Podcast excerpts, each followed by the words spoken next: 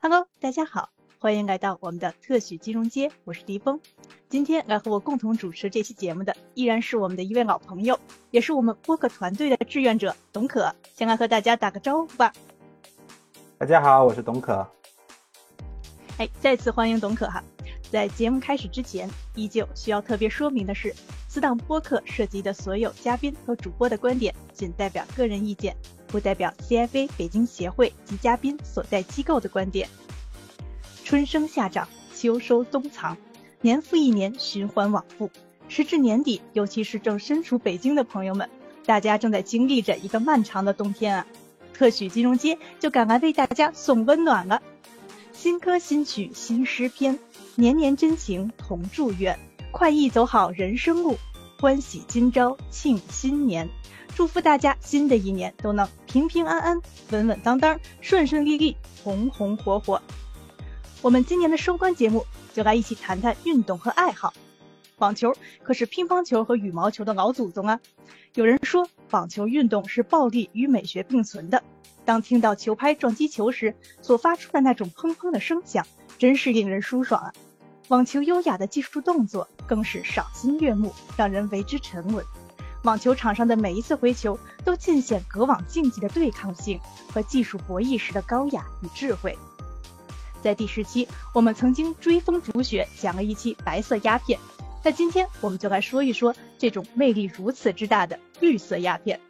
本期节目中，我们将谈到网球的业余赛事和职业赛事，网球爱好者如何报名参赛，如何做准备，以及如何观看比赛，如何组织比赛。还有一些学习网球的小技巧，打网球的花费和装备推荐等等。除此之外，我们还有惊喜福利哦！特许金融街的年底狂欢怎么能少得了抽奖呢？这次的奖品真的是非常的诱人啊，全部来自网球头部品牌 Wilson。初级奖品是美网、法网、上海大师赛的职业赛事纪念比赛用球，这三个赛事的球将打包成一套，我们将按套送出，一共有十个名额。既然分出了初级，那是不是还有高级呢？没错，高级奖品我们将送出一支法网联名的网球拍。注意了，高级奖品只有一支哦。那么问题来了，我们该如何获得这份年终好运呢？请大家在小宇宙和喜马拉雅本期节目下方的评论区写下你们与网球的小故事吧，越走心越好哦。你们将从中选出几位幸运儿，其中。法网联名球拍的获奖者留言将会由本期的嘉宾亲自选出，祝大家好运！啊，谢谢迪峰。那今天首先我们请，我们先请我们的今天的嘉宾，我们的网球少女 Sherry 跟我们大家打个招呼。大家好，我是 Sherry。那 Sherry 开始之前，我们其实播客的志愿者团队也准备了一小段的这个年终致辞，想给我们的这个听众。那熟悉我们的听众其实也都知道，我们这个播客是 CFA 北京协会的官方播客，背后负责运营的呢是我们自愿用爱发电的，由我们协会成员组织的志愿者团队。那我们这个节目的定位就是希望通过邀请我们 CFA 协会的会员，还有各方各个方向的大咖，去为我们的广大听众去呈现各种各样跟金融相关的专业知识和市场动向。我们是二零二一年四月十二号上线的第零期的节目。在二一年一共是发布了十一期，那二二年这一年，我们的志愿者团队又增加了一些新鲜血液，更新的频率也提了上来。算上本期，一共是发布了三十一期的节目，我们的订阅数和播放量也在今年都增加了不少。我们由衷的感谢 CFA 北京协会的大力支持，还有我们往期各位嘉宾，包括今天 Sherry 的宝贵时间和真知灼见。当然，最重要的还是我们广大听众的收听和鼓励。今年这一年都不容易，各行各业相信都挺难的。那金融行业的从业者们也是经历了各种动荡起伏的事件。临近年尾，我们今天就聊一聊风花雪月，谈一谈网球这个话题。那今天我们也有幸请到我们北京协会里面非常有名的网球少女，也是网球圈内的狂热运动博主 Sherry 来给我们大家讲一讲她的故事。那首先请 Sherry 来，呃，稍微详细的给我们介绍一下自己吧。嗯，好的，谢谢东克。呃，大家好，我叫 Sherry。首先，非常感谢 CFA 北京协会的邀请。呃，很荣幸呢，能够作为本期播客的嘉宾，跟大家分享我的网球故事。也希望我的讲述呢，能够让更多的朋友喜欢上网球。其实我的网球故事的话，能聊三天三夜了，这里就挑重点跟大家分享一下吧。就比如说，咱们先从球迷方面开始说吧。呃，一七年呢，我是在澳网原价买到了这个男单和女单决赛的套票，这是一个非常难得的，也是非常幸运的了。现场见证了澳网大小 V 的女单决赛，还有男单的费纳决。这个男单费纳决呢，也是至今为止最后一次大满贯决赛的费纳决了，因为费德勒已经退役了。当时感觉自己十分的幸运，是被命运选中的那个球迷。这里也给大家分享一个好玩的事情。呃，当时在出发的机场呢，我是从美国出发的去澳大利亚，在出发的机场不幸崴脚了，然后被工作人员用轮椅推上了飞机，连着坐了十几个小时飞机抵达墨尔本之后呢。我又坐专车被工作人员从残疾人通道推了出去，但是结果呢，省了两个多小时的排队过海关的时间，顺利的赶上了这个女单决赛。结果到了赛场之后，脚就好了，能走也能跑了，还挺神奇的一个经历。这是球迷方面啊，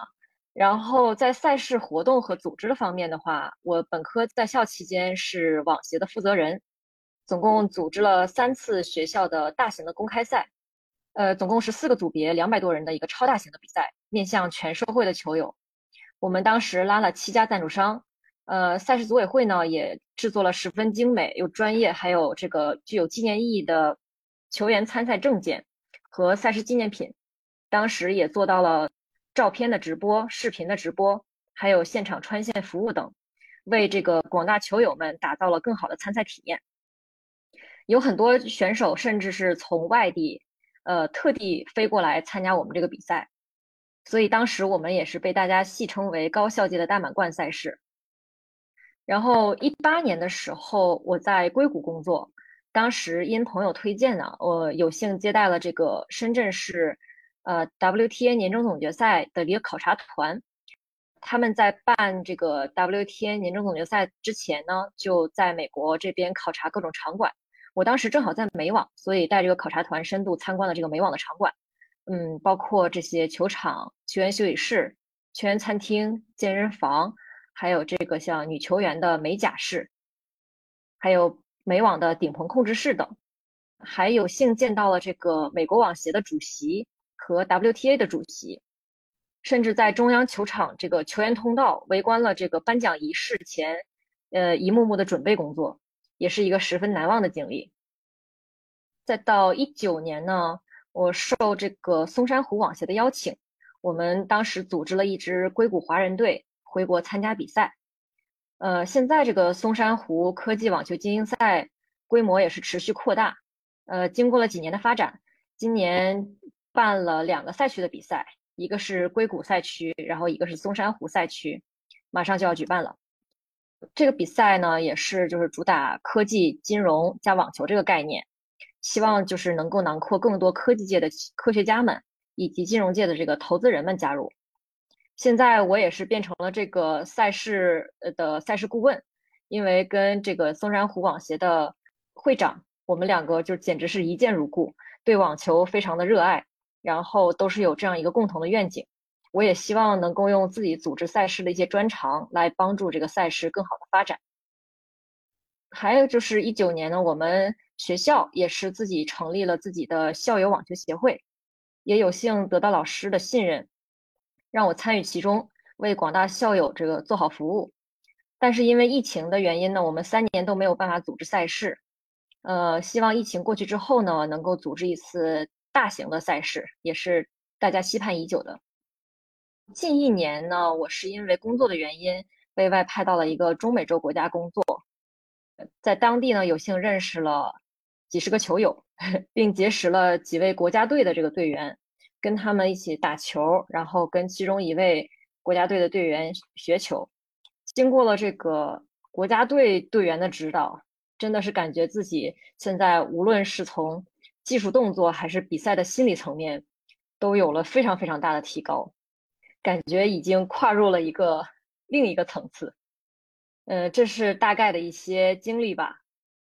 谢谢 Sherry 啊，不得不说，Sherry 真的是我们 CFA 北京协会网球群里面名副其实的大神啊。而且可以说得上是一位本职工作做得非常出色，同时呢，业余爱好又所向披靡的斜杠精英认证。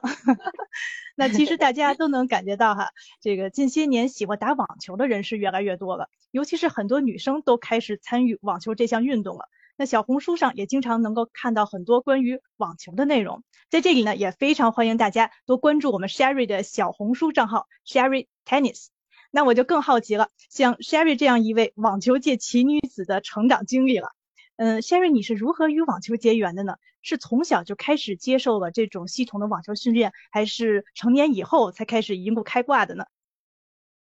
呃，网球结缘这个话题呢，我相信可能很多人。可能会跟我一样，呃，我是初中喜欢上网球的，当时还是一个中二少女，特别喜欢看动漫，然后偶然就看到了《网球王子》这部动漫，于是就不可自拔，呃，主要是被他们身上的那种就是为学校而战的那种热血青春所吸引，当时就想着自己上大学之后也一定要加入学校的网球协会，代表学校出去打比赛，同时呢，就是在初中的时候。也开始自己看职业赛事，呃，当时就喜欢上了费德勒和海宁，被他们这个飘逸的单反所吸引了。在中考之前，我甚至还定闹钟半夜起来看美网，呃，看法网，也是非常的热血了。然后上大学之后呢，顺利的加入了学校的网球协会，和网网协的小伙伴们一起打球，呃，组织活动，出去打比赛，就是度过了非常快乐充实的大学四年。可以用一句话概括我当时的业余生活吧，就是不是在球场，就是在去球场的路上。后来呢，也跟着校队一起拿过北京市甲组的冠军，全国甲组的季军。我自己也在打球一年半的时候，获得了北京高校这个女单甲组的第三的成绩，也算是职业生涯的一个小巅峰了。本科毕业之后呢，我去了美国留学。呃，在学校呢也是勤工俭学，董可可能比较了解。我做了两份工作，一个是学生助理，一个是课程助教，打两份工，然后每个月差不多能有两千美元的一个收入。这两千美元的收入基本上我全投入到网球里面去了。呃，另外呢，也是因为这个呃美国的信用卡福利很好，让我可以就是攒点数，呃兑换机票和酒店，出去看比赛。后面呢，也因为有一些赞呃赞助商的赠票，还有这个球员的团队证件，有一段时间我甚至实现了这个网球比赛的观赛自由，每天只需要支付自己的这个餐费就可以了，就这样就是完成了走遍全球四大满贯的一个壮举。呃，一八年的时候呢，更是有机会以这个摄影师的身份，呃，去拉沃尔杯进行采访，在摄影沟近距离拍摄。费德勒、小德等一众球星拍摄了无数的高清美图。呃，最近呢，也因为开始玩小红书了，我这些照片也呃陆续都发布在小红书账号上，希望大家可以关多多关注。那 Sherry，你觉得网球是怎么能够赢得这么多人的喜爱的呢？我不知道大家有没有感觉啊，就是近几年网球就好像突然火起来了。之前我们打球的时候，可能像我打高校赛的时候。一个签表里面可能三十二签的签表，呃，都填不满。但是现在高校赛的时候，比如说像男男单，可能一下二一百二十八签位，然后女单可能都扩充到六十四签位了。所以真的是感觉近几年网球突然火起来了，而且大家的水平也在逐渐提高。我觉得可能有四方面原因吧。呃，一个是就是近几年疫情嘛，大家更加就是回避这个团队运动，像篮球啊。足球啊，就是大家需要聚在一起，然后可能比较危险。但是网球的话是属于一个个人运动，而且它是隔网相对，呃，距离也比较长，所以可能更安全一些。而且大家自己在家有一个拍子，有一个球就可以活动活动，就是就算对着墙都可以进行一些截击的一些练习，或者两个人呢在小区楼下的空地也可以拉拉小场。就是身边有好些朋友都是因为疫情之后喜欢上网球的。呃，第二个呢，可能是比较重要的一个原因，就是中国的这个一二线城市的这个收入水平吧，有一个提高。呃，国外有一个调查，就是说，呃，一个城市到达了一个什么样的收入水平，它对应的这个城市的什么运动就会变成主流。所以说，现在得益于就是国内近几年发展速度非常快，北京、上海、广州、深圳、杭州、成都这些城市，还有周边的一些城市，呃，它的收入水平迅速的提高，所以网球运动也相对的火了起来。然后第三个呢，就是我觉得因为一些社交媒体的蓬勃发展，还有网球这个本身的时尚和社交的属性也比较强，呃，比如说小红书、抖音。能经常刷到这些网球的视频，还有笔记越来越多，呃，加上这些大 V 们的助推吧，还有一些就是时尚跨界的元素，比如说 Wilson 和 Fila 以前联名的一些网球装备特别好看，然后还有就是耐克还有 Rakimus 这个联名的网球服也是今年新出的，这些就是好看又时尚的网球装备，特别特别受大家的欢迎和喜欢。这些喜欢打网球的女孩子们越来越多了，就喜欢分享给自己周围的朋友，然后晒自己打球的视频啊、照片啊，穿网球漂亮的网球裙的这些美图啊，别的女孩子们看到也会自然而然就带动了这些消费，呃，掀起一股这个网球的热潮。还有就是第四个原因，其实我觉得娜姐退役了之后，就是李娜退役了之后，呃，国内的网球呢。没有，就是突然沉寂，反倒是现在有一种多点开花的一个趋势。呃，像现在中国这个小花郑钦文在大满贯赛场上，今年也是有一个十分亮眼的一个成绩。再比如说张之臻，呃，中国男网，他也是成为了中国大陆第一个打进世界前一百的男男球员。吴一丙也是今年成功打进了美网的第三轮。嗯，这些就是中国球员的在职业赛场上的突破，也大大提升了国人对网球这项运动的信心和热情，助推了就是网球这个运动的大跨步的发展。我觉得主要是这四点原因吧。所以说，有时候我我也会戏称我们 Sherry 是那个网瘾少女嘛，因为你其实大家都是可能看了一些网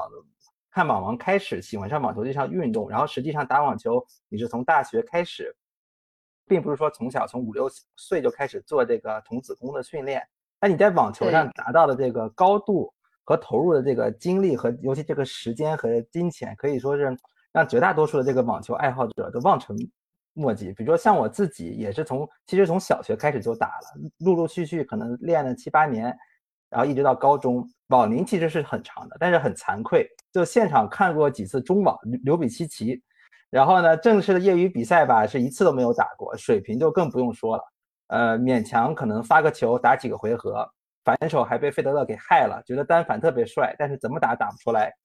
现在工作这么多年，也忘得差不多了。那 Sherry，你能讲讲你对网球的这个热爱是怎么产生的吗？怎么打着打着就上瘾了？这这这十年吧，你打网球这么多年来，坚持打网球给你带来的一些生活上的什么变化呀？好的，好的。哇，这是一个非常大的话题了。呃，首先对网球的热爱呢，现在到现在有点就是说不清道不明了。刚开始是因为这项运动就是带给我的那种阳光啊、青春、热血的感觉，所以就非常的热爱。后来就是沉迷于费德勒优雅飘逸的动作，还有纳达尔这种顽强拼搏的精神，自己对网球理解也更深入、更具体了。再后来就是到自己组织参与很多网球活动和赛事，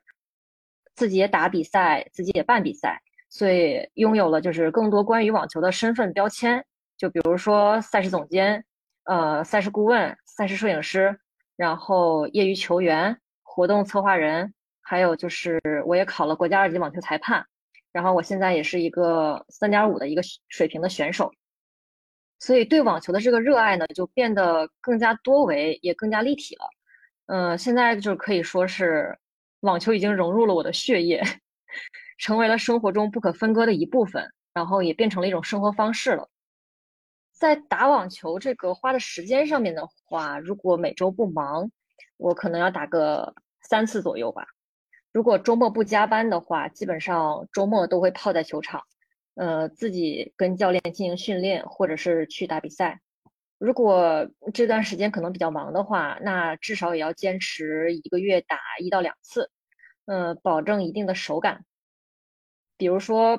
有的朋友会需要帮忙，我让我去组织比赛，那我也会利用业余时间去帮忙进行组织和策划。网球就是给我带来的一些变化的话，一个我觉得有三点吧，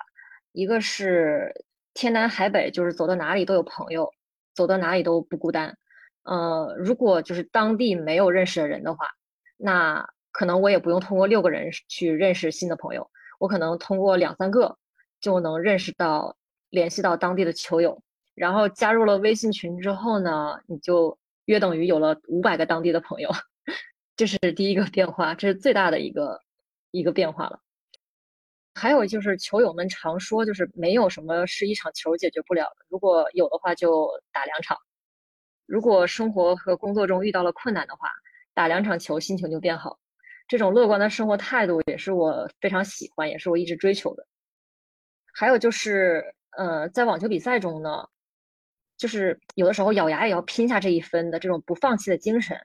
嗯，是网球选手身上最值得学习的一个地方。我们业余球员其实，在比赛中也经常会遇到这种情况，呃，一拍可能要打十几二十个回合，和对手这个拼到昏天黑地，可以极大的锻炼心理素质，还有个人的毅力。这个是我从网球比赛中学到的一个最大的一个。那我想追问一个问题啊，呃，之前。Sherry 有提到说你的球友啊遍布全球世界各个角落哈，那我们如果新到一个城市的话，怎么能够迅速的找到志同道合的这些球友们呢？有什么好的方法？好的，这个问题是很多位朋友也来问我的问题，甚至需要我帮忙去推一些，就是你认不认识这个城市的球友？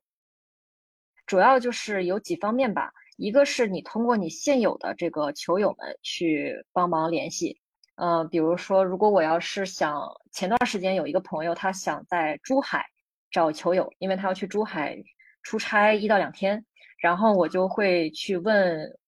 呃，我深圳的朋友，看他有没有珠海的群，然后就把我们都拉进群，然后他再进行约球。现在网球国内业余网球这个氛围主要是通过这个微信群。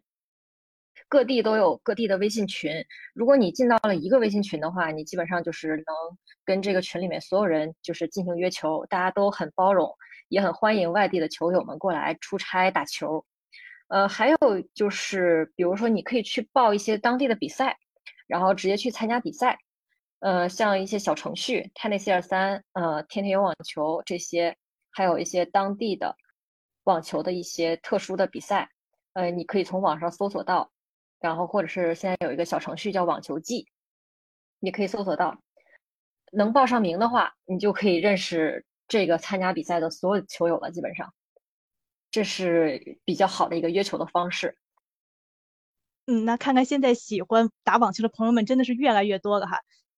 其实呢，在我和咱们的节目中的这么多位在各个行业、各个领域内非常资深的前辈大咖、专家们交流之后呢，我发现，但凡聊到关于自己爱好的话题的时候，大家的那种热爱都是溢于言表的，眼睛里面都是有光的，而且我也会不自觉的被大家的这种热情所感染，也被大家的这种执着和坚持所感动。其实我有一个问题特别想问 Sherry 哈，就是你打球，网球打得好，它是一种什么样的体验呢？我们能不能一眼就能够判断出来，哎，这一个人他是不是网球高手呢？比如说从身性上来看，身形。啊，有没有什么比较明显的特征呢？啊，这个问题特别的好。我们其实出去打比赛的时候，也会观察哪个球员水平比较高。呃，可能有的人一眼就能看出来他水平比较高，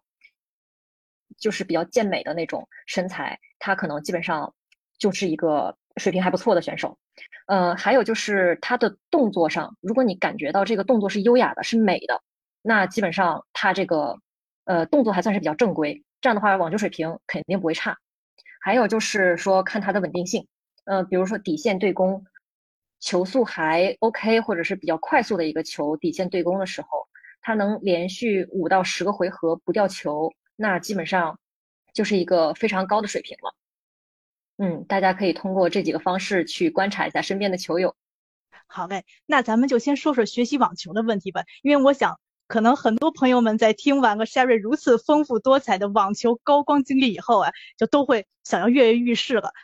当然，我们任何人开始学习一项新的技能的时候，无论你是身体素质如何，或者说无论你是否曾经参与过这种类似的运动啊，都是需要经历一个零基础的过程的。只是每个人脱离零基础的时间长短不同而已。那我就先来替新手们请教 Sherry 几个问题吧，呃，也帮助大家尽可能多的走走捷径。那首先，我们学习网球的入门会很难吗？呃，Sherry，你还记得自己在刚开始学打网球时候的那种感受吗？对，这是一个现在很多新手会面临的问题。学打网球的入门呢，其实因人而异。就是如果他的运动基础比较好的话，比如说以前从事过其他的运动，足球、篮球、呃乒乓球、羽毛球，那他可能自己就有一个身体的体能的基础和协调性的基础。这样的球友如果刚开始转网球的话，那他上手会比较快，可能跟教练学个十几二十节课，你基本上就可以呃在底线固定的对攻了。然后呢，再随着这个不断的练习和不断的固定动作，呃，包括步伐、击球节奏，包括后期可以尝试一些比赛，差不多一年左右就可以参参加这个正式的比赛了。这是比较快的一些球友，但如果是运动基础稍微薄弱一些的小伙伴们呢，就是建议除了这个请教练教网球动作之外，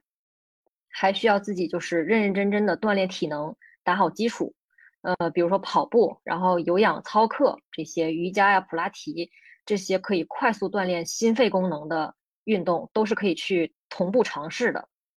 也是有助于去打网球的。这样先把基础打好，不用着急打比赛。大概用个两年左右的时间，也是可以去开始呃尝试一些比赛了。因为比赛呢，其实和平常的拉球区别很大。如果着急打比赛的话，就是不仅就是不不仅动作十分容易变形，然后也十分容易受伤。所以说，就是前期大家把基础打好，请一个好的教练也是非常重要的。像我自己的话呢，因为我小的时候学过这个两年的乒乓球。呃，乒乓球呢又被称为这个桌上网球嘛，呃，所以说我在学习网球的时候，这个入门稍呃相对来说稍微快一些。我刚开始只跟着教练学了十五天的球，每天都在打，连续十五天。然后呢，就上大学之后开始自己进行练习，跟这些呃打了好多年或者是打了一些打了几年的一些球友吧，进行呃底线对攻，然后也都能跟得上。嗯，我是大概打球之后半年开始参加比赛的，也算是比较快的一个节奏了。然后我大概到了一年半的时候，就达到了三点零的一个水平，就是基本上是参加一些业余比赛都没有什么问题，然后也能获得一定的名次了。嗯，这是我的一个学球的经历，希望能给大家一些参考。谢谢 Sherry。那么对于我们的练习的频率来说，有没有什么呃特别好的推荐呢？就是比如说我每个月打多少次，然后什么阶段，然后每个周的时候打多少次这样的一个频率？嗯，这个问题主要是看呃这个球员想达到一个什么样的水平了。嗯，比如说如果是业余球员的话，像可能现在哦我们的观众听众。上大学之后，或者是像工作之后才开始打球的这些球友，那我建议的话，就是学球初期最好可以保持每周三次的一个训练量，然后快速的突破这个二点零到三点零的这个瓶颈。这样的话，达到了三点零左右的一个水平，就可以打一场就是比较有观赏性的还不错的比赛了。这样的话，也自己能打比赛了嘛，就可以从这个比赛中得到乐趣了。如果就是呃长时间的经过一两年还突破不了这个阶段的话，那可能我就是打一个小时球一直在捡球，这个时候其实是得不到什么快乐的。所以说尽量我建议大家在前期这个阶段快速的去突破这个瓶颈。如果就是没有办法一周达到三次训练量的话，那也建议大家就是说尽量能保证一周一次或者两周一次的跟教练的训练。教练喂多球，然后来帮你固定动作。其他的时间呢，比如说每天可以进行一些呃挥拍，然后自己去找这个挥拍，找这个击球的感觉，保持一下这个击球的手感。Sherry，你在学习网球的时候，你有没有哪些技术动作是你当时突然领悟到的？换句话说，就是你曾经有没有在掌握个什么原理之后，感觉球技啊突然大涨的那一瞬间？嗯，对，这是一个特别好的问题。我觉得就是任何一个就是技术动作，你有所突破，其实都是一个慢慢积累、量变达到质变的一个过程。嗯，比如说我一万小时定律嘛，这个动作或者是，比如说你你经常打正手，然后你的反手就是薄弱的点的话，那你可能就反手就会很难突破。所以说，尽量大家要保持一个均衡。然后你在突破的过程中呢，你需要做很多的积淀，比如说你的步伐你得跟得上，你如果步伐掌握不准的话，那击球的时机就掌握不准，击球的时机掌握不准的话，你可能只能用手去够这个球，然后或者是达不到位置的话，就会击球很勉强，或者是被球挤到了。所以说，呃，你在任何一个，我去年的时候，去年的时候是正手有一个突破。我当时也是感觉到自己一下像灵魂开窍了一样，嗯，突然就是能达到正手能打出速度了，能打出这个角度和攻击性了，这是一个非常难得的一个灵光乍现的时刻，呃，非常难描述，但是就是你感觉那一刻所有的一切都是那么的完美，时机，然后呃步伐也到位了，呃时机也到位了，球拍和球，然后身体手臂这个距离都是到位的。那样一个时刻的话，我建议大家就是一定要充分去感受，因为这个是你你打一个好球之后，你可以回味一下，回味一下当时这个球为什么会打得很好，然后在下一次击球的时候，尽量就去找这个感觉。这个一切一切都是以前的铺垫。就比如说，如果我如果我这个步伐和和节奏练不好的话，那我可能永远打不好这个球，每次都是打拍框，或者是每次都是勉勉强强够到球。然后，或者是这个击球点晚了，在我身体之后打的球，这是一个非常难描述，而且是所有球友极力追求的一个瞬间。哎呀，不要再说你的正手了，我听着都感觉我的反手完全没有灵魂，就是蒙上一百是一百。我的反手其实因为刚开始就感觉，因为是两只手击球，两只手打这个反手，它就比较好控制。因为正手的话，你比如说远了也可以打，这近了也可以打。但是反手的话，你只有我是打的双反，不是单反，所以说我必须完完全全脚步到位，找到那个点之后，我才能打出去这个球。所以这也有助于我刚开始把反手来固定动作，这是 也是一个好处吧。嗯，所以我从刚开始我的反手就可能比正手要好一些。然后我之前打的所有的比赛都是正手靠撩，然后反手靠反手进攻，这是一个很很难得的一个情况。因为可能一般的球友他都是正手比反手要好，但是我是反手比正手要好。我直到去年才有正手有了突破。哎，哎，那你说你打了近十年的网球，会有过那种很严重的伤病吗？因为感觉网球其实认真打比赛是很激烈的嘛。然后打网球如果如果不注意的话，其实很容易拉伤，或者说也会有那种之前不是很说有这种网球肘嘛？那你你有这种重大的这种比较严重的伤病，或者说大家如果遇到了会如何去预防，或者说去呃受伤之后去做康复呢？对，这是一个非常重要的问题。呃，其实打网球呢，总体来说没有就是篮球和羽毛球那么容易受伤，因为它没有像篮球那样的身体冲撞。篮球，比如说你。扣篮，然后下落之后踩到别人脚上，别人可能没事儿，但是你脚崴了，经常会有这种情况出现。然后它也没有羽毛球那么高的频率和速度，呃，因为网球选手隔网相对，然后距离也比较长，你可以自己控制速度和频率，就是想快打就快打，想慢打就慢打。很多球友呢得病是因为就是他的太着急发力导致的，比如说网球肘。那可能就是你在刚打网球的前两年，嗯，因为网球也比较沉，网球拍也比较沉，你想把这个球打出去，那就可能靠一些手臂和上肢的力量，它不是靠全身的力量发力，所以这个阶段会非常非常容易受伤。我建议大家就是说，前期一定要先把基础打好，呃，先把动作固定好，找到那种全身发力的感觉之后，你再去自由的控制。手臂增加一点力量，或者是腰增加一点力量，否则的话，前期真的非常非常容易得网球肘。这个是一个预防的方法吧。然后呢，我自己其实也受过一些伤，比如说我崴过脚，但是我崴脚不是因为打网球，我是有一次下天桥，然后踩空了崴脚。嗯，但是后来我没有恢复好，就上场着急打比赛了，就是结果导致后来我有点习惯性的崴脚。所以这里也是告诫大家，一定要恢复好了之后，受伤了之后恢复好再去继续运动。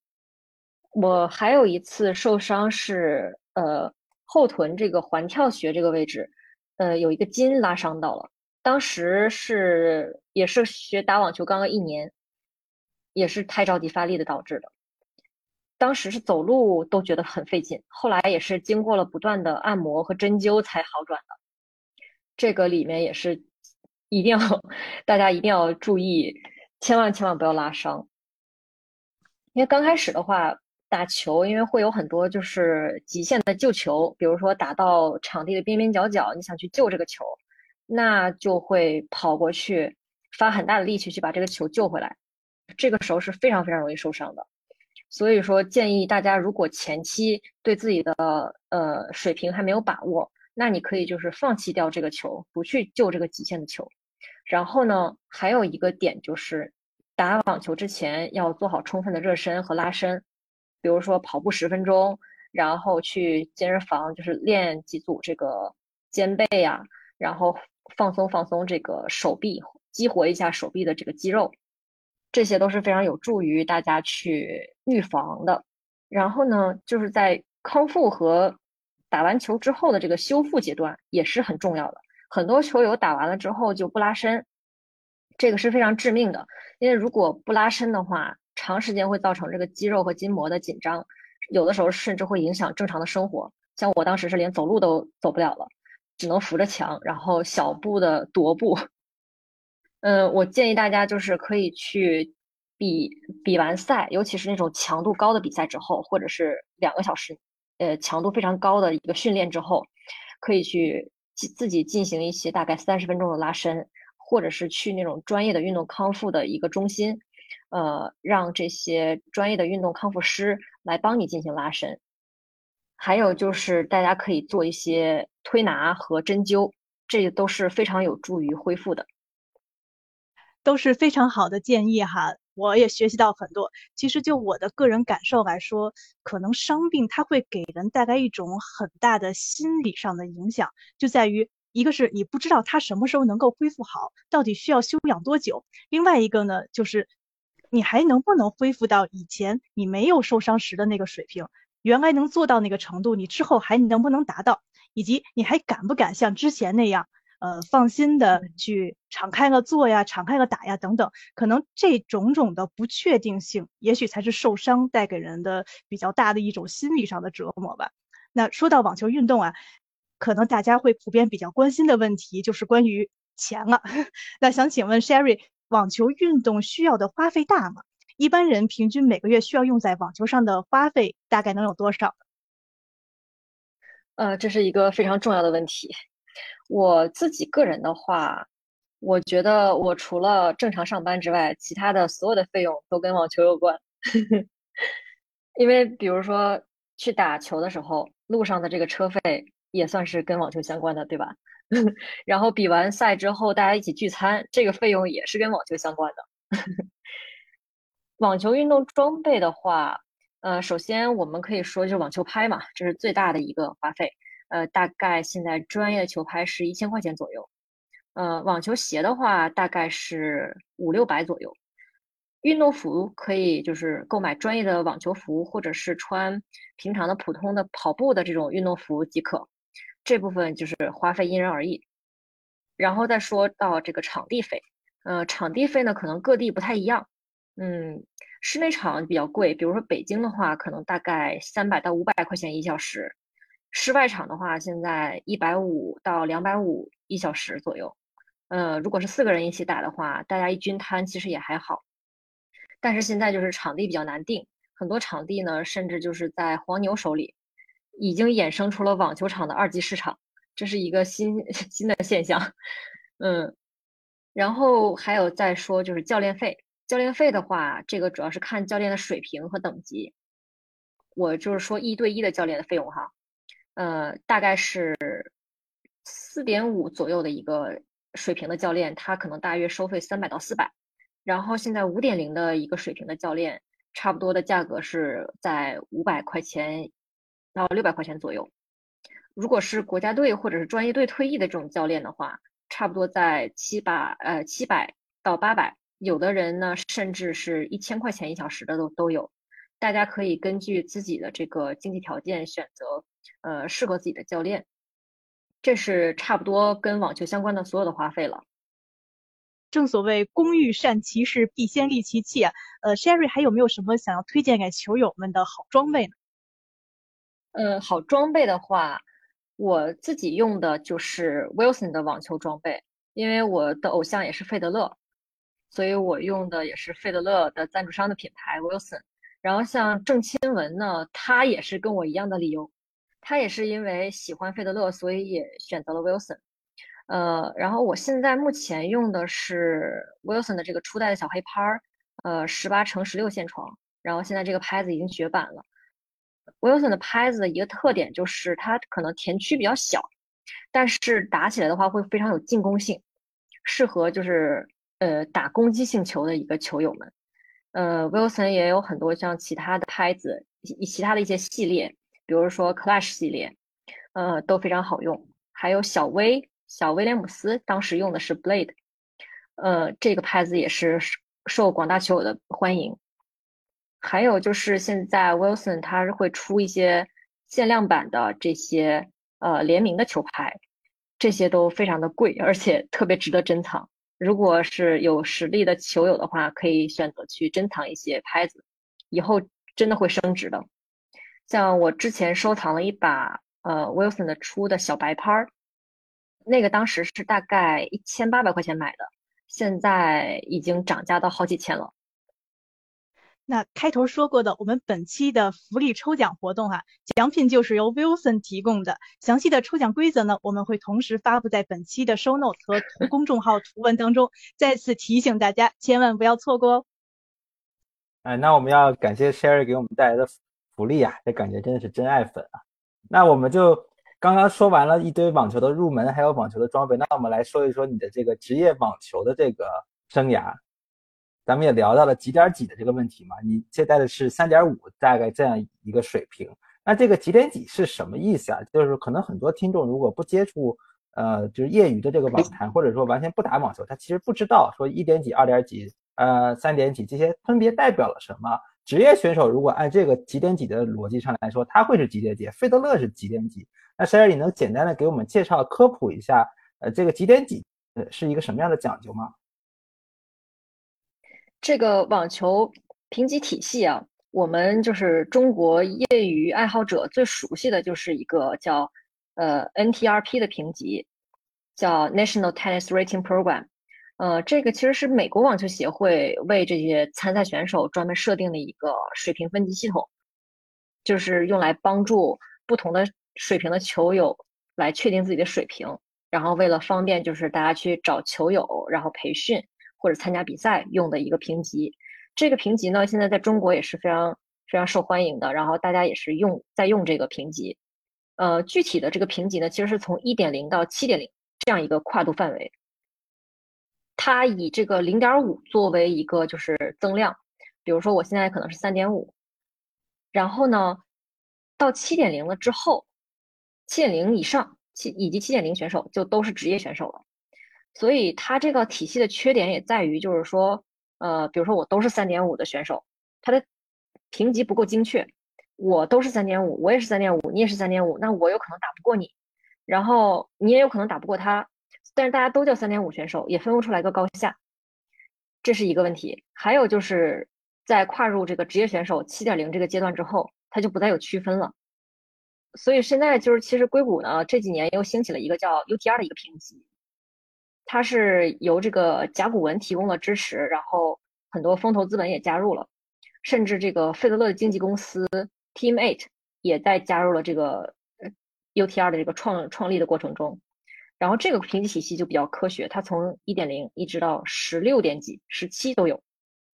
然后像费德勒呢，他们那种职业选手，呃，是十六点几，呃，十六点三、十六点四这样。费德勒，呃，德约科维奇，然后纳达尔，而且 UTR 呢也是把这个职业选手和业余选手都混在同一个体系里面了。所以说，嗯，你可以去查自己对应的一些体系，然后你甚至可以去跟费勒做比较。然后他们也是基于一个算法和大数据的一个一个驱动。比如说，我如果我如果现在是十一个等级，然后呢，我赢了一个十一等级的选手，我可能是我这段时间经过了非常非常认真的训练，好多的呃多球的练习，然后我一下赢了一个十一等级的选手，那么我的评级可能一下就提升到十一点多，但是。如果我以两个六比七，哎，输掉了一个就是九九等级的选手，那可能我们两个等我们两个的等级不会有太大的变化，因为呃我们两个等级本来就差不多，然后我又是以非常接近的比分输给他，所以就说明不了什么问题。这个等级是这个体系呢，它就比较科学，它甚至会算到小分，就是非常有意思的一个评级体系。但是现在 UTR 呢，在美国比较受欢迎，然后在国内呢，大家还是用的这个 NTRP 这个体系。然后比如说，呃，给你们科普一下，呃，一点零的话，可能就是说，比如说你上了几节课，正手有一定认知，反手有一定认知，能打过去几个球，可能就叫一点零了。所以说，呃，一点零、一点五、呃，二点零这些，我们其实都不太做区分。因为它都还是处在一个学球的阶段，真正做区分了之后，是从二点五到三点零这个阶段开始做区分了，因为它开始有分级赛了。就比如说，我现在觉得我学了二十节课，学了大半年的网球了，我可以去打一个二点五的比赛，我试试看。如果我能在这个小组赛中，呃，出现，那我基本上就是一个二点五的选手了。如果我能在这个二点五的比赛中夺冠，那我连续拿了几个二点五冠军之后，我就可以升到三点零一个比赛去去打了。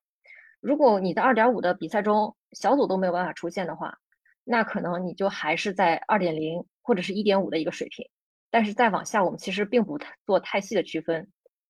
是这样一个评级体系。现在大家应该可能有一些详细的了解。那它有没有可能？往回走，就是说我的水平下降了，我突然从三点零变到二点五，有可能吗？也是有可能的，因为你比如说，呃，长时间不参赛，比如说受伤，呃，或者是比如说几年没有打网球了，也是有可能的。但是呢，就是说这个在高水平的选手中可能比较容易出现，比如说五点零选手，他突然受伤，比如说腰伤，然后腿伤，他无法进行跑动。无法进行高强度的就是比赛了，他可能会降到四点五。但是呢，就像我们这些三点零到四点零的球友，更多的其实是靠经验。如果你的比赛经验丰富以及比赛技巧丰富的话，你可能就是体能上虽然不占优势，但是通过技巧就可以把对手打败。比如说放短球啊，然后发球上网啊，各种节奏变换啊，高球啊，呃。拉旋转啊，切削啊，就能可能可以把对手赢，呃，就可以把对手打败。那我感觉任何的一项运动，其实带给我们最核心的内在影响，就是它能够不断的去突破自己，去磨练自己。好像这是一条永远也没有尽头的路，因为你永远都能够可能会更进步，永远都会看到更好的自己。那 Sherry，你个人从一个纯小白开始到三点零。的时候花了多长的时间呢？都经历了哪些阶段？然后每个阶段是什么感觉？以及每个阶段的最佳的成绩都是些什么呢？其实我刚开始学网球之前也提到过，我因为有乒乓球的基础嘛，所以刚开始学球的过程是特别快的。嗯，我大概从刚开始学球学了十五天之后，呃，就开始自己打，一直到就是第一次参加比赛。呃，再到获得北京市女单第三，就是达到了一个三点零的水平，只只花了一年半的时间。这个过程我非常快的就突破了。但是从三点零到三点五这个阶段，呃，我花了大概可能八年的时间，因为过程，呃，这个过程中呢，也因为就是学业呀一些问题，然后在海一直在海外漂泊，也没有什么机会就是认真的进行训练，所以说这个是这段时间花的比较久。然后直到去年二零二一年，我才真正的就是突破了三点零，拿了三点零的冠军。然后拿了三点零冠军之后，也收获了一张外卡去打三点五的比赛，也同时也拿了三点五的这个亚军。这个时候我才真正的就是从内心认可自己，我哦，我达到了一个三点五的水平。哎，这个其实比赛的过程呢，和这个每个人的水平提升的过程，真的都因人而异。有的人呢，可能就是他呃运动基础非常非常的好，然后很快的就突破了三点五到四点零。但是我相信，就是每个球友他都会有一个自己的一个瓶颈期这样一个阶段存在。如何突破这个瓶颈期，这个真的是很大的一个学问。我的参赛的过程的话，呃，之前在学校的时候是参加这个高校赛为主，以这个北京市的高校的比赛，还有全国的高校的比赛为主。呃，后来呢，毕业了之后，就是在美国工作。然后打过 USTA 的联赛，就是美国网协举办的分级赛，呃，也参加过这个硅谷华人网球呃协会举办的一些联赛。然后回国之后呢，也是主要以参加这些社会的比赛为主，比如说 Tennis 二三、天天有网球，然后北京市网协举办的健康杯，还有国家网球中心举办的这个国网杯的比赛为主。呃，还有就是全国各地的其他的一些业余的分级赛，呃，比如说我也打过长沙的公开赛，还有就是去年呢，在去这个中美洲这个国家工作的时候，也参加过当地的一些联赛和俱乐部赛等等，这是参参赛经历还是比较丰富的。我自己也做过一些数据统计，统计了自己职业生涯的一些战绩。Sherry，你这些比赛当中，给你留下印象最深刻、最难忘的比赛是哪一场呢？还有就是印象深、比较深刻的对手都是谁呢？印象最最深刻的比赛的话，肯定是我夺得这个 Tennis 三三点零冠军的那次。我们是从呃晚上九点开始打，然后打到了半夜一点半。当时是五人大循环的一个比赛。小组赛我前三个对手都赢了，最后一个对手我们两个要争一二名。然后争一二名的时候呢，我刚开始呃因为体能也跟不上了，掉了掉球掉的很快，呃零比二的开局，然后后面我就想不行，一定要稳住阵脚，呃就算我这场比赛输了，我们之后还要打决赛，所以说我不能让他赢得太快，然后也不能就是说让对手摸清楚我的球路，我也得。我也得再看看对手是一个什么球路，也为这个决赛做准备。呃，当时我就开始不断的变换节奏，用拉高球啊、削球啊，呃这些方式来打乱对手的节奏。结果就把比赛从零比二一直追追到三比三平，然后拖入了抢七，然后最后抢七输掉了。不过其实抢七输掉了之后，我也不是很可惜，因为我们刚刚决出小组一二名。后面还要打一个决赛，然后我们这场比赛完了之后，十分钟就开始进行决赛。在决赛的过程中，我也是刚开始先丢了一局，后面呢，我就开始继续上一个比上一场比赛的战术，因为我发现对手的体能虽然他也是他是个男生，但是他的体能可能在上一场比赛中被我消耗掉了很多，然后我就继续坚持上一场比赛的战术，最后四比二把他赢了。呃，当时比完赛之后，他跟我说：“ 我再也不想跟你打比赛了。”然后这个也是获得了呃职业生涯第一个三点零的冠军吧，呃也是比较难得，因为就是我去参加比赛的时候，基本上跟我打球的对手都是男生，基本上每次比赛的时候都只有我一个女生参赛，而且是呃 tennis 二三的比赛，大家可能也知道，就是男女男女生之间互相不让分，都是平打的。所以说，能拿这个 Tennis 二三的三点零冠军，其实也是我对自己，呃，一个非常严格的要求吧。这是职业生涯中我目前为止最 最艰难，但是也是最记忆深刻的一场比赛了。哎，那我得追问一下，哎，男女是混打的，哎，那如果是这样子的话，如果会不会有那种不同的这个评分体系？因为如果男女一起评你是三点五的话，你会比如说单独有一个女子的体系，可以就是更好的横向的去对比吗？对这个问题你问到点子上了。这个问题它是在不同的赛事体系里面是完全不一样的。比如说 Tennis 二三，那我说我是三点五，那我基本上就可以跟 Tennis 二三里面所有的男生相比，我跟他们水平是一样的。呃，因为它是男女不让分的这么打的嘛。但是天天有网球的话，它是另一个赛事体系，它会有让分。比如说，呃，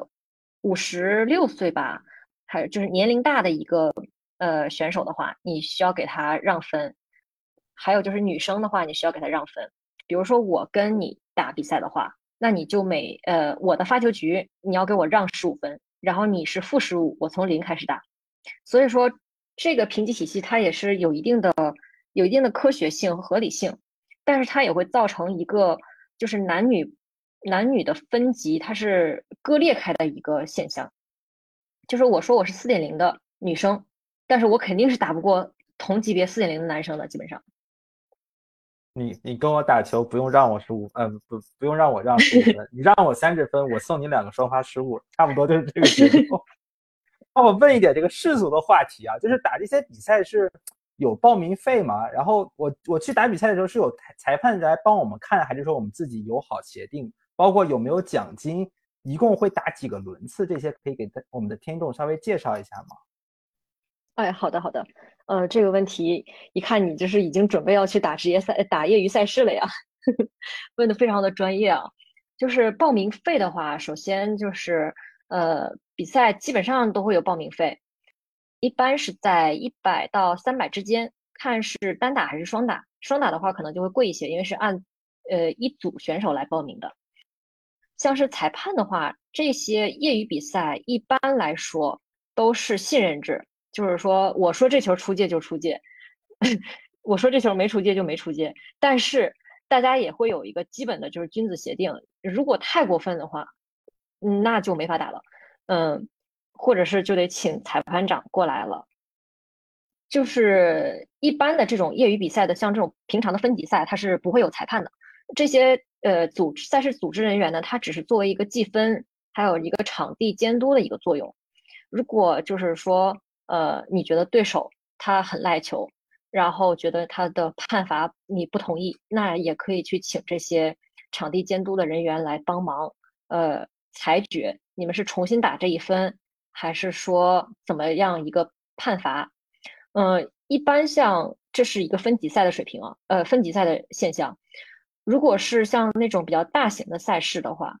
呃，比如说健康杯、国网杯这种比赛，它是全北京可能比较大型的一个赛事，他会就是请专门的专业团队、裁判团队来进行这个裁决。但是其实说实话，有的时候在水平高的一些球员，比如说都是五点零的球员的，呃，这个比赛中，这些裁判可能也不一定能看得很清楚，因为他们。五点零的这些选手球速实在是太快了，可能有的时候裁判还因为他还有忙着记分，一溜号就记不住了，又没有看到这个线。他们这个球速真的实在是很快。奖金的方面的话，嗯，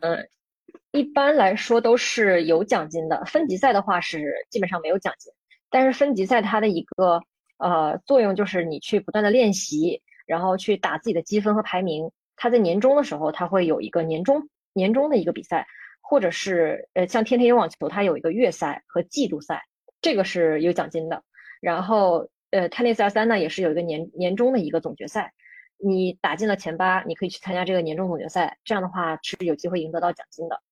呃，像普通的那种呃单期的一个大型的比赛的话，像健康杯、国网杯，或者是像呃各地的这种大型的赛事，它是基本上都有一个奖金分布的。一般都是前四或者是前八会得到这个奖金，呃，奖金也不等，冠军可能拿个几千块钱、上万的都有，然后前四的话可能大概一两千这样，所以说能拿到奖金就证明自己是业余圈的顶尖高手了。哎，那你我到现在，你先，你先，我就猜，我就猜到你要问这个问题。就是我其实打到现在，我职业生涯单打也才拿到了一千二百块钱的奖金。一千二百块钱，按照你你的话说是怎么一一个球拍左右？对，就是一个球拍左右，真的是纯粹的为爱发电了，就是 突破自己。那你打了这么多年网球，有跟当时的一些，比如说打得很好的对手或者球友，呃，就后来变成很好的朋友吗？或者说有结识什么大佬吗？嗯，有的有的，我其实这些年认识了不少的，就是网球圈内的好友，就是大概有可能两千左右吧。嗯，有一部分人呢是因为打网球认识的，当时打高校赛，所以说高校的这些学生，然后认识了很多朋友。后来就是，嗯，因为自己也出去看比赛，所以也认识了一些职业运动员，然后还有媒体的网球媒体人士，还有就是一些赛事总监、专业裁判，呃，包括赞助商，然后这个网球圈内的这些知名的网球博主，还有球迷。呃，认识了很多很多，还有就是最近一两年呢，也认识了一些刚刚入坑网球的这些网球新手们。其实大家都是因为这个网球而结缘，真的是一往情深。有些朋友呢，甚至其实都没有见过面，大家就是在微信群里认识的。呃，但是就是因为网球，所以充满了信任，聊得热火朝天的。以前在国外的时候，也经常帮他们带一些，就像网球服啊这些装备回来。大家也都是充满了信任。其实我们喜欢看网球的比赛人很多哈，但是会去打比赛的人可能相对来说就少了。那相当一部分人有可能是不太清楚这里面的渠道，平时不太会接触到这些资源，也不会特意去了解这方面的信息了，是吗，董可？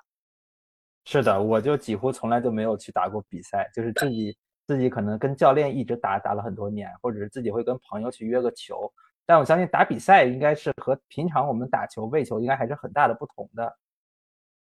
但是你可以帮我们介绍介绍，比如说你觉得打比赛和练球是不是完全不一样的一个世界，或者说它是打法上就完全就是不一样的感觉？对的，对的。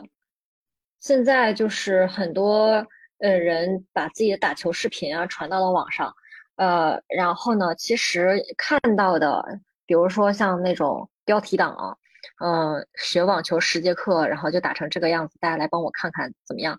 这个其实都只是一个日常的训练的一个过程，你可以想发多大力就发多大力，但是其实真正的打比赛不是这个样子的。打比赛的时候，你还要考虑到很多的一个因素，呃，比如说这个步伐的衔接，比如说你的体能的分配，比如说你的这个心理素质。呃，尤其是面对那种关键分的时候，你十五比四十落后的时候，你在发球，你会不会发双误？这都是一个非常严峻的一个考验。所以说，其实日常训练和打网打比赛真的是完全不一样的。日常训练的时候，呃，大家基本上都会用到自己最放松的一个状态，去跟这个教练或者是球友对抽，所以你很有可能抽到那种。呃，就很有可能打出你非常非常满意的球，但是比赛中由于各种压力，包括这个赛制，包括天气因素，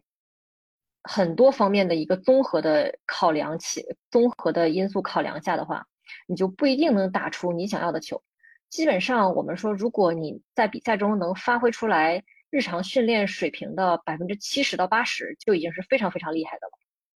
有的时候甚至比如说大风天。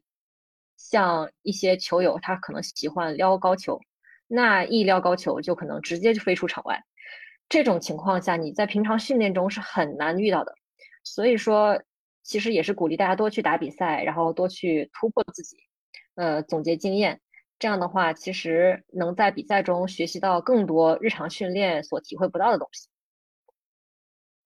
哎，就是我的猜想啊。就凡是能够在某个运动领域，无论是哪种运动做到顶尖的这样的一些人才，他们的忍耐力也许都是非常人所能及的。可想而知啊，Sherry 能够以一名业余选手而非职业选手的身份，又在如此有限的练习时间内还能取得这么多这么好的成绩，那真的是相当的了不起哈。呃，我还有一个想问题挺好奇的，就是 Sherry，你认为职业球员和业余球员，呃，最本质的差距是在哪儿呢？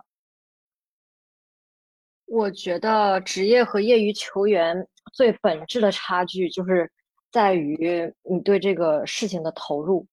呃，我前段时间也是有幸跟一个也是校友吧，然后原来是国家队，现在在北京队的一个专业队的运动员，呃，去进行了一些训练。我就发现我已经用了很大很大的力气在去追上他们的节奏，就是拉球的这个节奏。但是他们在我对面就仿佛散步一样。像之前你问过我一个问题，就是呃，需要用每周需要花多长时间，然后才能快速的入门嘛？呃，其实这里也可以提一下，就是我我也问过他们这个问题，专业运动员给我的回复是从小就是一直每天五六个小时的这样的训练量，所以说他们是日复一日、年复一年的这样训练。我们普通人就是如果不从事这个体育的话，是不可能做到的。这个是最大最大的一个区别。然后还有就是一个，呃，他们可能经历的比赛，呃，那种关键的时刻的考验，那种所谓大场面，会比我们要多的很多。所以说心理素质方面，会比我们要强强大很多。呃，娜姐不是有一句话是独自上场嘛？就是网球比赛中真的是。自己一个人独自，嗯，带着这个装备，然后把自己武装好去上场打比赛，这真的是一个非常非常难的一个过程，也是所有的职业选手必须克服的一个过程。那我再想问一个，就是关于那个国内外的这个业余网坛的这个气氛的这个话题，就是你之前也在美国待过，包括也在。中美洲的这个国家待过，然后相信你肯定也跟当地的球友有很多交流，打了很多比赛。那你觉得国内外的网球的气氛有什么差别吗？他们对比下来有什么就比较有趣的差异点吗？差异点的话，其实在于，我觉得，呃，如果是美国和中国对比的话啊，因为美国它的这个球场也比较多，然后大家的圈子的话。可能也会相对来说比较固定，嗯，就比如说这一片区域的人，他就会经常聚在一起打，然后很少会有那种像华人那种一个大的组织去把所有的大家都聚集起来，嗯，但是像在国内的话，气氛尤其是最近几年就特别特别的火，你就会发现，呃，各地就开始办比赛，然后也欢迎外地的球友过来打比赛，是这样一个气氛，然后大家也都特别的包容。像在美国的话，他们打 USTA 的比赛会比较多，呃，都是这一个区先打一个呃区的一个比赛，然后打完了区的比赛之后，再到一个更大的区去打比赛，然后打完了这个更大的区或者是一个州的比赛之后，再去打一个全国的比赛。所以说他们都是以这个小团队为为主的一个这样的去往往这样的一个运营。它跟国内就是可能比较分散，但是多点开花，然后大家又比较包容，又比较嗯，相对来说结合的比较紧密一些。然后呢，这个中美洲的话，他们我我在的国家是巴拿马，然后这边的话就是比较呃，说实话，网球气氛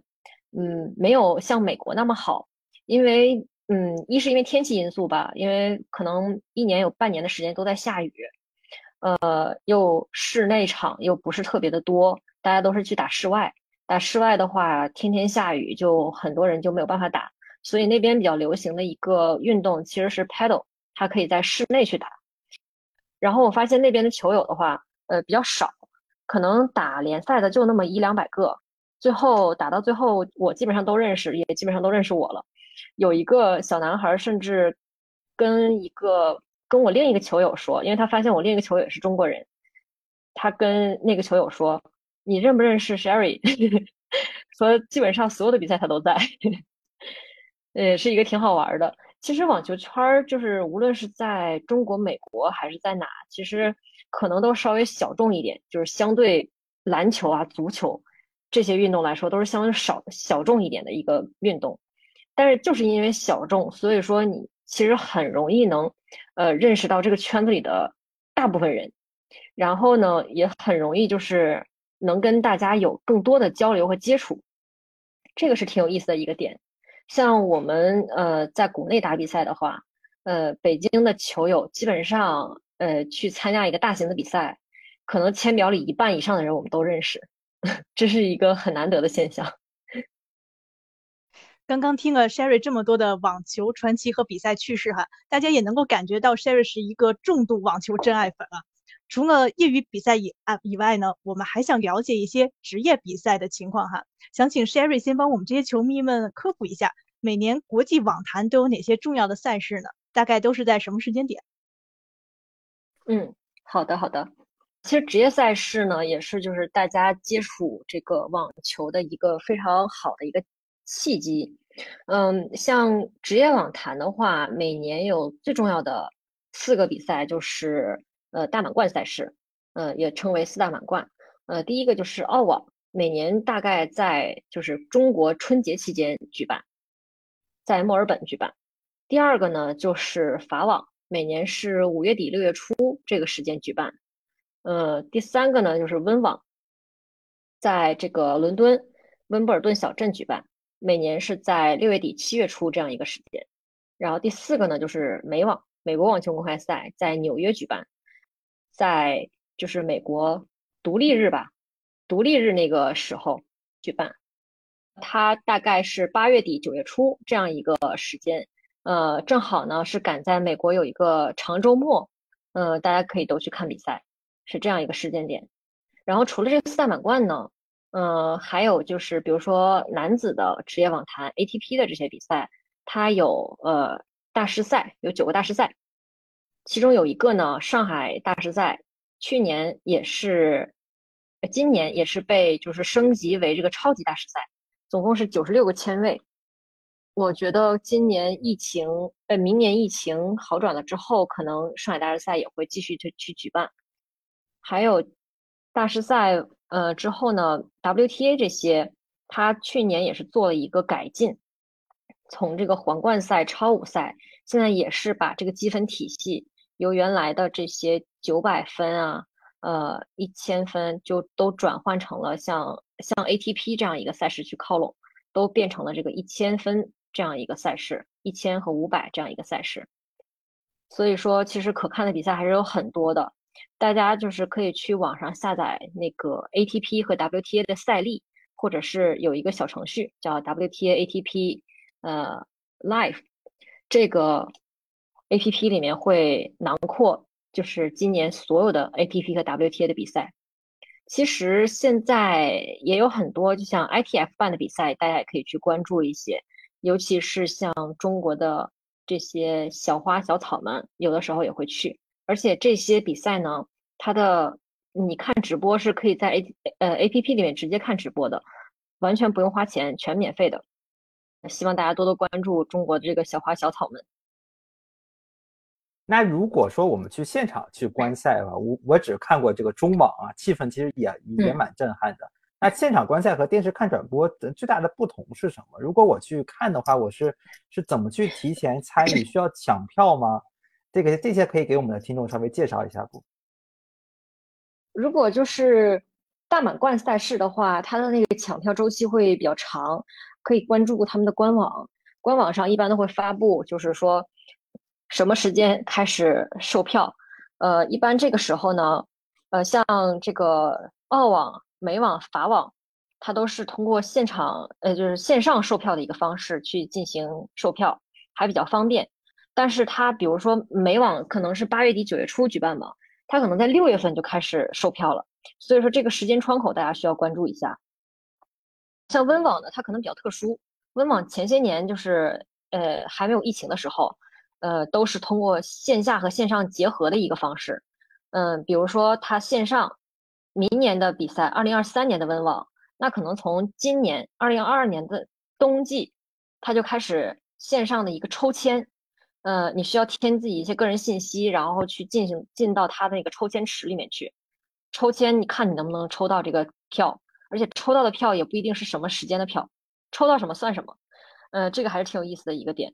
然后呢，还有一个方式就是去现场排队，因为温网它的那个观赛氛围比较传统，也比较嗯对球迷友好。我也是经亲身经历过，就是去现场温网现场排队的一个。呃，露营的一个体验，其实特别有意思。温网会把呃所有的就是每天的票，呃每天中央球场一号场、二号场这三个主要场馆的票拿出来五百张，而且是座位最好的五百张，给到这些排队的球迷。嗯，比如说，如果你想看这个中央球场，呃，费德勒的比赛，那可能如果他在周三打，那你可能就需要从周一晚上露营，一直露营到周三早上，然后去排到这个，才能你才能确保你在前五百名，然后才能去买到这个中央球场的票，因为费德勒一般都会安排在中央球场去进行比赛，对，是这样一个过程。呃，这就也是说明，就是你周二的比赛没有办法去看，你得在温布尔顿公园那个地方排队，因为他这个队呢，你说的是周一晚上到周三早上吗？呃，对，是的，是的，将近四十八个小时了。对，是的，他会把这个最好的票都给前排的球迷嘛？因为温网的票其实很有意思，他从他从第一排到最后一排是票价是一样的。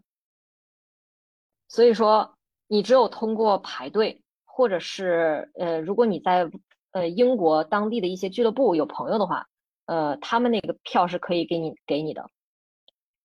还有就是温网其实后来也开放了一些就是线上售票，但是呢，它的要求非常非常的严格，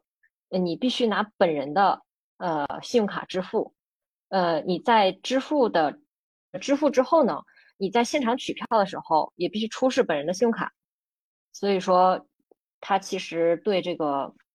购票啊，包括球迷的这些保护维护上面，其实特别特别的做的特别特别到位。嗯，温网很少有那种流通出来、流通出来在市面上能随意转售的票，唯一一个能随意就是转售的票，只有你买温网债券。当年我之前查过，可能你需要花五万英镑去买这个温网债券。然后他会给你，呃，比如说五年之内，给你就是每天，呃，中央球场一号球场一张门票，这个门票你是可以随便拿到市场上去卖的。然后如果因为这个很值的，其实以前就是温网费德勒还在的那几年，基本上就是你能确保费勒在半决赛、决赛肯定能出现，所以这个票一旦拿到市场上去卖，绝几千英镑都不止。所以说，温网债券也是非常好的一个，就是金融产品，金融和网球结合的一个产品，其实很有意思，大家可以去了解一下。这个我们搞金融的听得懂，五万英镑，然后每年五千块钱的这个球票，百分之十的票息呗？不止，不止五千，嗯，就看就看阵容是什么样，真的很有意思。那你看了这么多的现场，包括这么多大满贯赛事，有什么非常就是？甜美的回忆吗？或者说非常宝贵的一些经历吗？嗯，甜美的回忆就是，呃，一个是刚才提到的这个一七年，我现场看了澳网的费纳爵，也是至今为止最后一次大满贯决赛费纳爵，真的，我当时看的热泪盈眶，看完比赛之后都哭了，呃，边哭边喊。然后还有就是最难忘的一段回忆，其实是。一七年温网的时候，我们我组织了一些小伙伴们，呃，也在现场认识了一些小伙伴们，大家最后就一起排队，呃，去扎帐篷，然后看比赛。呃，能想象到当时温网的那个草坪上，呃，整个十几个帐篷都是我们的，特别壮观。然后大家，因为比如说你去上洗手间，以及出去买粮食、买补给的时候，大家也会都帮你看东西。其实有一个互相 cover。这样一个观赛的体验还是挺好的。还有一个最重要的一个点，我记忆特别深刻，就是温网当时，呃，温网的中文呃媒体团队当时来找我们拍了温网第一支抖音的视频，然后也是我们一起组织大家一起去去拍的。呃，还有就是当时我们在现场观赛的二十多个球迷，中国球迷里面成了一对情侣。对这个事情，后来也被温网官方的这个中文团队拍成了一个小的纪录片动画片，大家都可以在微博上看得到。是是，我刚才还想说呢，如果让我排四十八小时，肯定是要团队作战嘛，一个人应该是撑不住的。对，是的，我可能在现场见证了比较多的一些经典的画面吧，就是比如说费德勒，呃，澳网一七年夺冠，第十八个大满贯，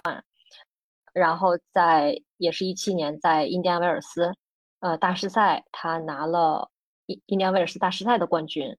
然后我当时他打完比赛之后来，呃，接受完采访来给球迷签名，我当时就是呃拿了。耐克当时刚给他出的，呃，费德勒第十八冠的一个 T 恤，我拿着这个 T 恤去给他签名，然后就在呃印第安威尔斯的现场签到了这个 T 恤，就感觉当时特别兴奋。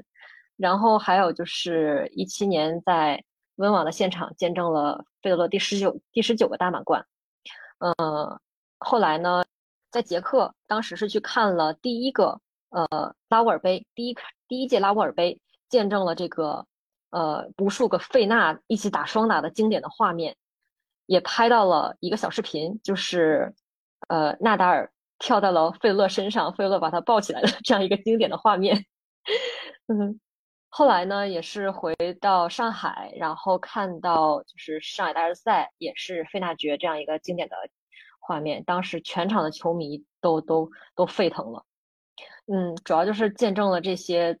作为球迷来说。见证了这些经典的画面，又感觉到自己非常非常的幸运，因为这些东西其实是可遇而不可求的，你也不知道你的喜欢的球星什么时候能打到第几轮，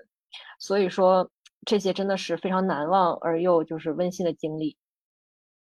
嗯，确实啊，都是非常值得我们珍藏的一些很宝贵的记忆。那今天听 Sherry 一讲呢，没想到看比赛还没有这么多门道哈，那组织比赛岂不是更有门道了吗？呃，Sherry 也做过咱们国内多个业余网球赛事的赛事总监、顾问、策划。想请问 Sherry 如何组织一场比赛呢？前中后期都需要准备哪些工作？而你觉得这其中的工作当中，哪些是最难、最复杂的呢？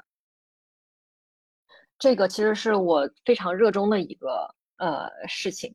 我特别特别喜欢办比赛。嗯，那就跟大家详细的就是介绍一下，就是前中后期都需要做哪些工作。呃，首先赛事前期的话，就是包括这个赛事策划，尤其是这个预算的制定、招商方案等等。嗯，因为赛事筹划，比如说需要确定这个面向对象，还有人数规模。比如说，如果是高校学生，还是社会球友，是校友赛，还是企业交流赛，还是说这个纯按水平划分的这个等级的比赛，有很多类型。所以说，首先需要确定人数和规模，呃，确定了这个之后，你才可以去通过这个人数和规模去算这个场地，你需要用多少小时？比如说你是先打小组赛再打淘汰赛，还是怎么样一个赛制？比如说小组赛的话，一个小组是四个人还是三个人？这个是有很多门道的。比如说一个小组三个人的话，那循环起来就是需要打三场比赛。呃，如果以半个小时作为计算的话，那就是一个半小时就能打完一个小组。但是如果一个小组是四个人的话，那就需要打六场比赛。六场比赛的话，那就是呃每半个小时一场比赛，那就是三个小时了。所以说，相当于一下多了一半的时间，一倍的时间。这个是非常需要注意的，就是确定了，只有确定了人数和规模之后，才可以根据这个来制定这个比赛的预算。比如说你奖金发多少，然后这个呃，如果是要制作。赛事纪念品的话，包括赛事这个伴手礼，呃，需要准备多少份？然后就是招商方案，呃，才可以去相应的去制定，需要跟赞助商去拉多少赞助，发什么奖品，这是赛前的一些准备。然后中期的一些准备的话，呃，就包括这个赛事信息的收集，呃，主要涉及到的就是报名，报名截止之后，呃，赛程安排，赛程安排这个是我觉得最难的一个地方。因为我们当时组织的比赛的话，分为四个组别：男单、女单、男双、混双。男生的话是可以兼项三场的，三个类型的比赛的。所以说，你需要把他所有的男单、男双和混双的比赛全部都错开。而且说实话，通常打到最后的，也基本上都是男单中打到最后的，也通常都是在男双中打到最后的。所以说，你需要充分的去协调这个场地的时间和安排，这个我觉得是最难的。然后呢，还有就是赛前的话，需要进行一些赛事这个预热，比如说赛前炒热气氛，呃，结合这个帮赞助商进行推广，呃，可以进行一些小活动、互动活动。嗯，比如说如果正好赶在赛期的话，就是法网、温网赛期，那你就可以结合这个法网、温网进行一些竞猜活动啊，然后线上线下互动。比如说如果猜对了，那就可以去赞助商的这个店里去穿线，呃，这些小活动。嗯，还有就是赛中的话会涉及到这些裁判。培训、现场直播，还有就是现场的竞赛的组织，呃，去每个场地比赛进行到什么阶段了，然后，然后包括比分的登登记，然后球员的这些服务，这些等等，这是赛中。嗯，赛后的话，就比如说包括一些素材的整理、图片啊、发布啊、视频剪辑，包括数据统计，呃，宣传文案等等。我们当时。呃，每次比赛之后都会进行一个大数据的一个统计，比如说多少多少选手报名了铁人三项，我们都会把他们的信息进行一些呃列出，然后多少个来自多少个学校和多少个呃单位的球友们参加了我们这场比赛，有多少人是从外地过来的，然后总共打了多少场比赛，呃，这样一个大数据的方式给大家呈现出来，也对赞助商有一个回馈，这样的话就是。也推广下我们的赛事，为了更好明年更好的办比赛，也会对这个大家进行一些问卷的调查，就是你希望我们在哪哪些赛事呃方面可以进行一些提高，嗯，然后收集一下大家的意见和反馈，我们相应的去做出一些改善。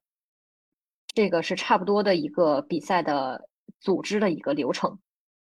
希望能给大家一点 小的。灵感吧。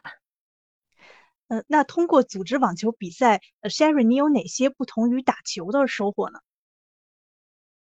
不同于打球的收获的话，呃，因为如果是作为一个球员来讲的话，你就只需要关注我在什么时候打比赛，我我的对手是谁，呃，这些我分在哪个组别，我什么我采取什么样的战术去打赢我的对手，然后赛前该做哪些体能的储备。然后赛中的话，我呃需要比如说跟搭档搭配一些衣服，呃，这是作为一个球员以一个球员角度去参加比赛的一些想法。但是作为一个赛事总监和赛事组织者的话，我们就需要考虑到，就是首先要确保所有的球员得到同样的信息，得到这个信息及时的传达，这个是最重要的。因为有的时候它会有很多突发情况，比如说下雨，比如说调场。前一个比前一场比赛打到了抢七，打了一个多小时还没打完，那下一场比赛的选手就要去等待，那我们就要及时的去跟他们沟通，呃，你们可以再稍微晚半个小时来，或者在其他场地进行一些热身，对，这是需要一些综合的考量，还有就是一个综合协调沟通能力吧。经常会有球友参赛选手就是问我，呃，能不能把我的比赛调到下午？那如果调到下午的话，那他的对手也要相应进行调整，我们就会去跟这个他的对手也去沟通，看看能不能调到下午。所以说这个协调性的工作会比较多一些。然后包括，因为除了组织赛事本身，还需要考虑到很多其他的因素，比如说赞助商，比如说这个赛事的服务人员，呃，你需要去给他们进行培训。这个每个场地要安排一个摄影师，摄影师的话，你在什么位置去进行拍照，是比能比较好能出片的一个位置。还有就是说，呃，这些现场的球迷、现场的观众过来看比赛的话，你需要维持秩序，不要让他们乱走，不要让他们影响到这个比赛的进程。这些都是需要考虑的一个一个点。还有就是包括设备的一些调试，如果进行直播的话，那这个手机得保证它。一直有电，然后后面就会有一个人去专门进行这些设备的管理，三脚架呀、充电宝啊，然后这些其实是一个非常非常大的系统性的工程。这些是跟一个作为一个球员来讲的话，完全不一样的体验。其实也是对我们网球爱好者来说，组能够组织一个赛事，也是非常好的一个经历和一个提升。这样的话，其实你作为球员。以后再去参加比赛的时候，我就会去观察别人是怎么组织比赛的，然后我可以学到哪些东西。比如说，我一九年办了一次学校的公开赛，那次就是引入了一些新的元素，比如说我们在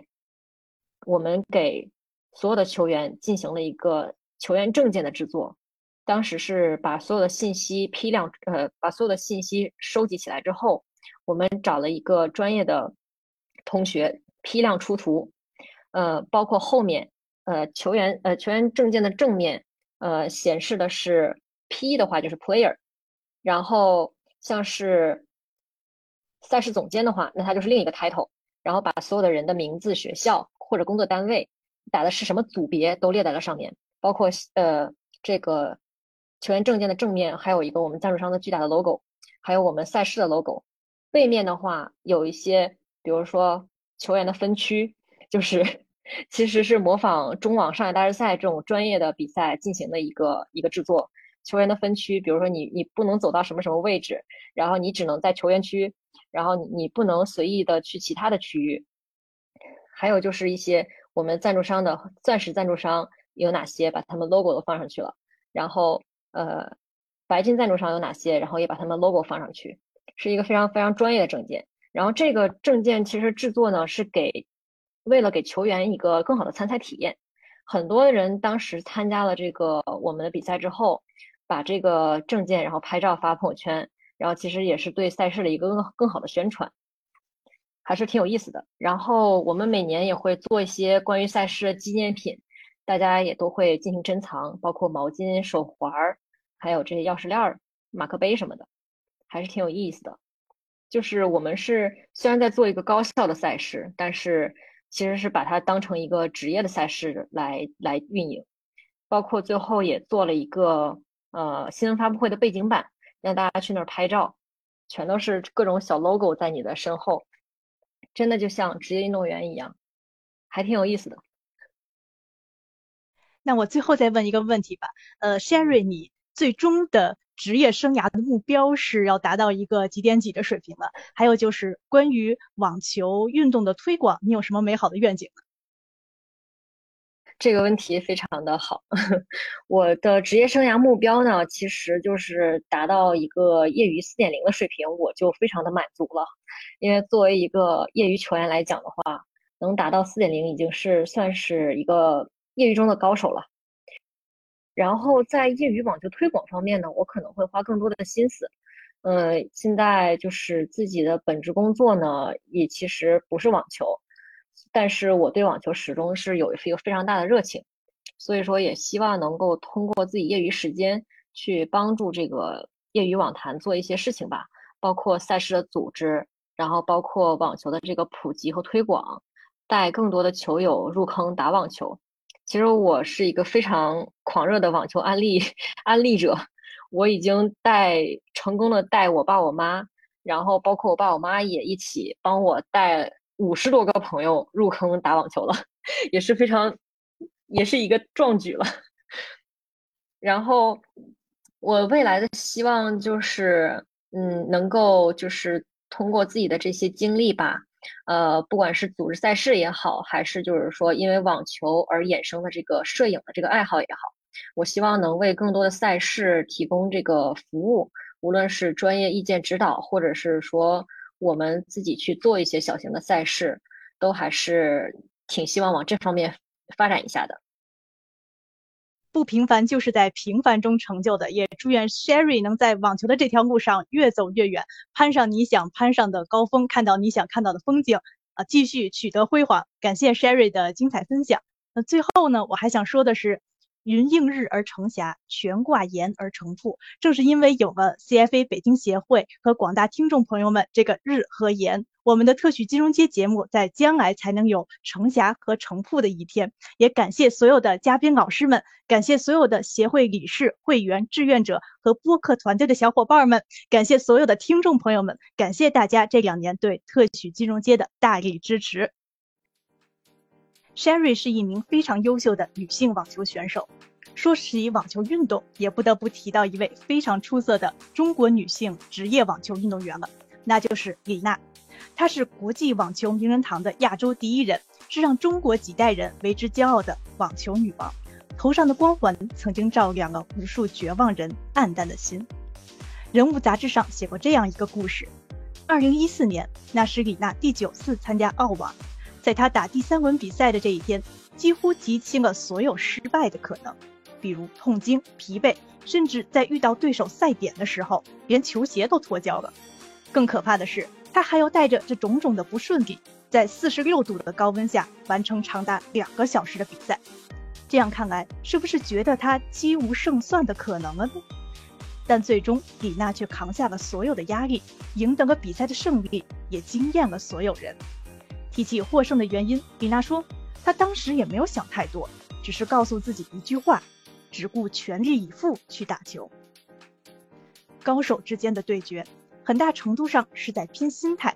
而一个老练的球员可以迅速判断出对手是否心态稳定。李娜就曾经说过，自己的失败是因为不能把控自己的心态，有夺冠的实力却不具备夺冠的心态，这才是我的致命伤。想要获胜，你必须发自内心的渴求胜利，你要非常非常非常的想要获胜，你对胜利的渴望要像在沙漠中跋涉、濒临死亡的人对清水的渴望一样，然后你才有希望，仅仅是有希望获胜。诚然。成功不是想出来的，是做出来的。人的一切痛苦，本质上都是源于对自己无能的愤怒。当你越患得患失，就越容易给自己增加不必要的压力和负担。当你越犹豫和退缩，就越容易丧失最宝贵的信心和底气。只有心无旁骛地把焦点放在眼前和当下，才越有可能会收获意外的惊喜。道家有一句话：“人神好清而心扰之。”人心好静而欲牵之，常能遣其欲而心自静，诚其心而神自清。今天扫完今天的落叶，明天的树叶不会在今天掉下来。关于明天，无非就只有两种可能：一种是比今天好，所以今天应该开心；一种是比今天苦，那今天就更值得开心了。所以不要为明天而烦恼，要努力活在今天这一刻。烦恼本无根。不减自然无，世上本无事，庸人自扰之。不困于情，不惑于心，不念过往，不惧将来，才能活在当下，不是吗？好了，大家对网球运动这个话题还有什么想说的？欢迎在评论区留言和我们交流，或者还有什么好的选题，也可以在评论区提出来。如果你们喜欢这期节目，还请多多点赞、打 call、收藏、转发支持我们哦。如果大家还想收听我们的往期节目，可以在各大音频播客平台搜索“特许金融街”或者“北京金融分析师协会”订阅和关注，那真是对我们最大的鼓励了。